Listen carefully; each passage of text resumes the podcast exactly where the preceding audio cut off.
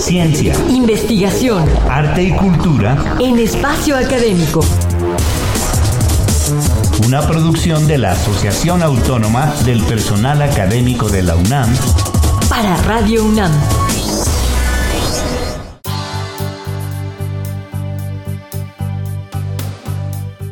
Ernesto Medina y Sabrina Gómez Madrid estamos muy contentos de recibirlos en esta serie acerca de la pirecua, que es un tipo de canción tradicional de origen purépecha. Y nos llena de orgullo porque desde hace 12 años ha sido reconocida por la UNESCO. Y para platicar de todo ello nos acompaña la doctora Georgina Flores Mercado, investigadora del Instituto de Investigaciones Sociales en el área de Sociedad y Cultura. Bienvenida, doctora. Gracias. La pirecua es una canción típica de las comunidades purépechas del estado de Michoacán, cuyo origen revela el sincretismo entre la música indígena y los cantos evangelizadores españoles. Se define por su lírica narrativa en purépecha y desde 2010 fue declarada Patrimonio Cultural Inmaterial de la Humanidad por la UNESCO. ¿Qué función ha cumplido la pirecua entre las comunidades purépechas de Michoacán a lo largo del tiempo?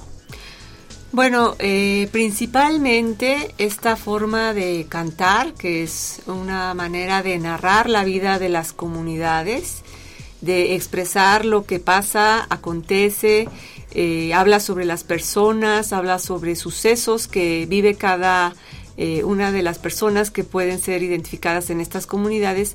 En ese sentido cumple un, un símbolo de identificación, es una forma de cohesión social en estas comunidades y de identificación entre ellos y ellas. ¿Cuánta gente habla purépecha? Bueno, realmente eh, el purépecha es ah, un idioma que está pues cayendo en desuso, lamentablemente, está dejando de usarse. Eh, de las, digamos, 165 comunidades que se identifican como purépecha, pues podemos tener aproximadamente unas 40 o menos donde todavía se mantiene el idioma, pero sí es eh, delicado que está en, una, en un momento de transición donde puede dejar de hablarse. Y no solo el idioma, sino la cultura. ¿Cómo fue recibida la noticia de este nombramiento por los músicos y compositores purépechas?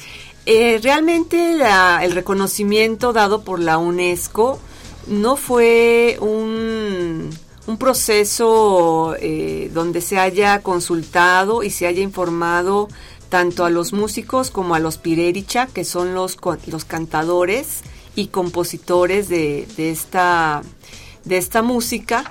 Eh, al no haber sido consultados e informados, pues eh, la gran mayoría desconocía que había sido reconocido por UNESCO la Pirecua y una minoría que estuvo en eh, gran desacuerdo, eh, más que por el reconocimiento, por el proceso que siguió, que fue impulsado desde eh, el gobierno michoacano, especialmente la Secretaría de Turismo, donde ellos percibieron que su cultura, no solo el canto, iba a ser utilizado como una atracción turística.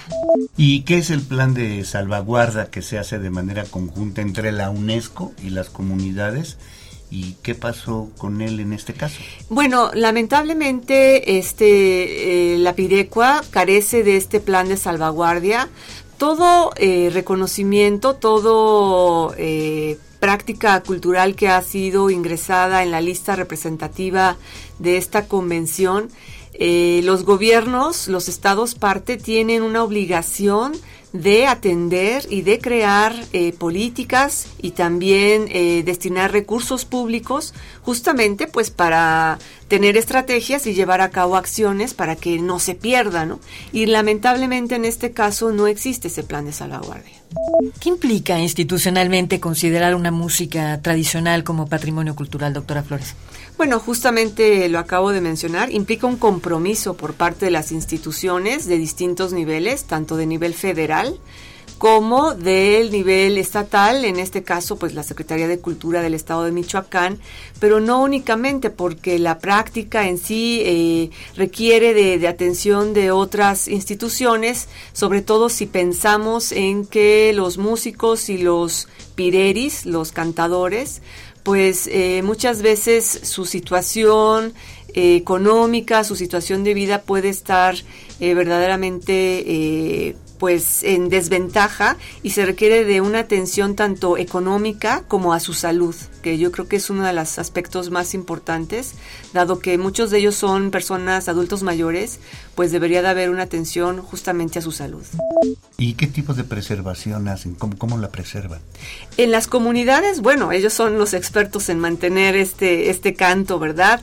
Y una, bueno, hay distintas formas en cómo este canto se ha mantenido a lo largo del tiempo. Una de ellas es eh, realizando en las comunidades eh, lo que le llaman la víspera de la fiesta patronal. Se realizan encuentros de pireris y en esos días entre comunidades pues invitan a los músicos y a los pireris de otra comunidad y se dan competencias, ¿no? Donde en la noche pues se disfruta de una gran velada musical, de mucha, este, pues mucha algarabía, mucha eh, alegría, ¿no? Y es una forma de mantenerla. Bien, pues eh, terminamos esta cápsula ah, dando las gracias a nuestra especialista invitada, la doctora Georgina Flores. Muchas gracias. Al contrario, gracias a ustedes.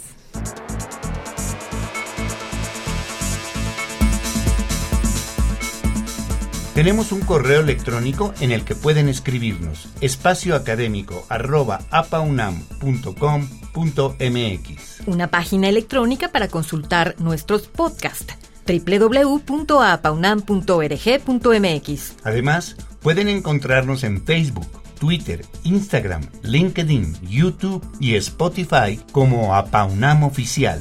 Síganos en todas nuestras redes sociales. Nos despedimos de ustedes, Ernesto Medina y Sabrina Gómez Madrid. APA UNAM, el pluralismo ideológico, esencia de la universidad. Radio UNAM, experiencia sonora.